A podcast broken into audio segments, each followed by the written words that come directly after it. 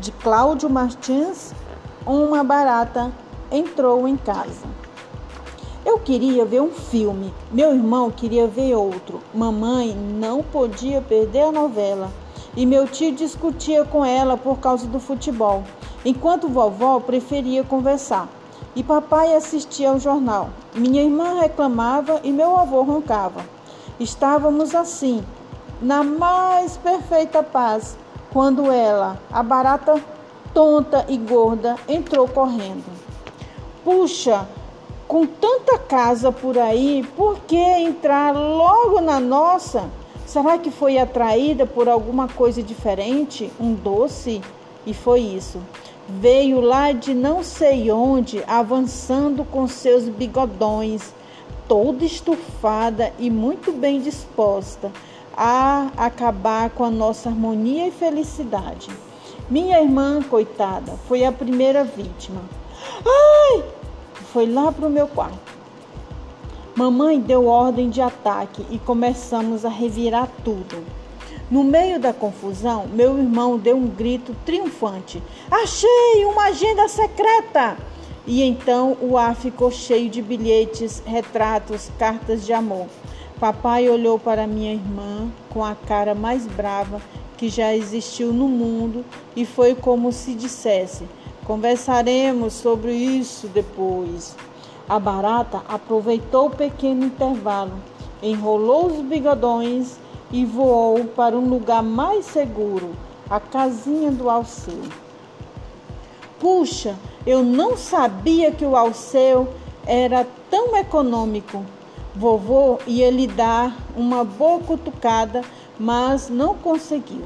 Alceu disparou atrás da danada que havia se mandado para o quarto do meu irmão.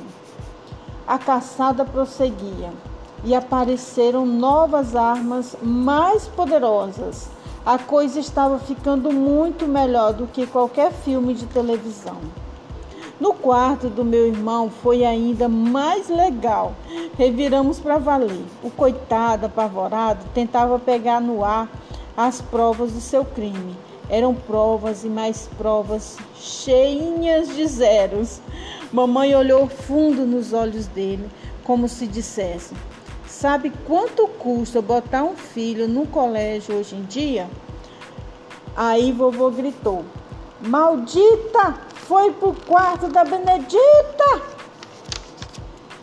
Coitada da Benedita, ficou amarela, vermelha e roxa. Quando o nosso exercício avançou, quando nosso exército avançou pelo seu quarto enfumaçado, mamãe só olhou com uma cara assim. Benedita, você disse que não havia mais fumado. Aí aconteceu o que eu mais temia. A baratona cascuda se enfiou no meu quarto. E atrás dela todos avançavam, feito demônios, jogaram tudo para o alto e descobriram. Descobriram minha preciosa coleção de minhocas raras. Pelo jeito que minha avó me olhou, acho que ela preferia morar com mil baratas.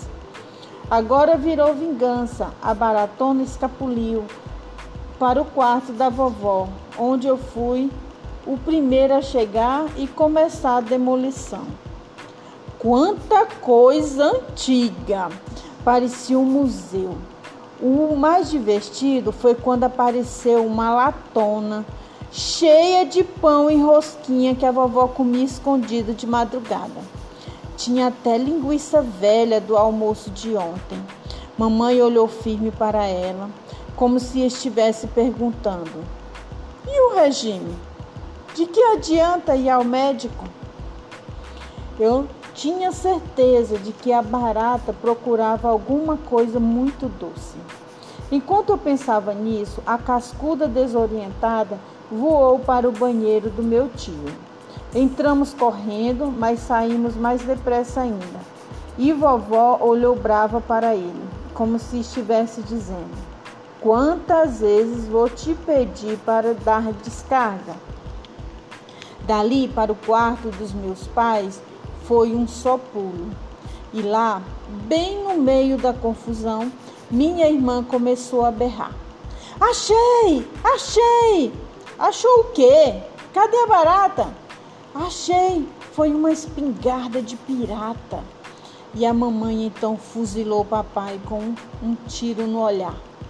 Já não mandei jogar isso fora, mas papai nem ligou. Deixou a vergonha de lado, agarrou o trabuco e pronto. Agora as forças armadas estavam do nosso lado. A barata, cuja visita já estava saindo muito cara, torceu os bigodões, debochou do nosso exército e se foi esconder lá na garagem. A danada correu direto para um cantinho dos guardados do vovô. Aí descobrimos uma pilha de disco de tango e bolero cheio de dedicatórias de namoradas antigas. Vovô fez uma cara feroz. Já mandei você dar sumiço nessas coisas.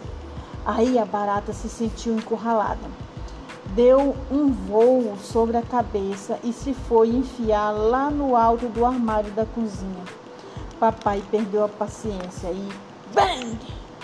Graças à bengala do vovô, o estrago não foi maior. A baratona cascuda desistiu de vez de atormentar nossa vida e saiu correndo pela porta dos fundos. Ganhamos a guerra!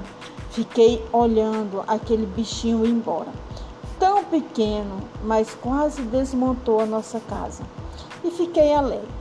Descobri que todo mundo tem coisas secretas e pequenas alegrias bem escondidas, e que todos nós havíamos ficado muito juntos, compartilhando nossos segredos.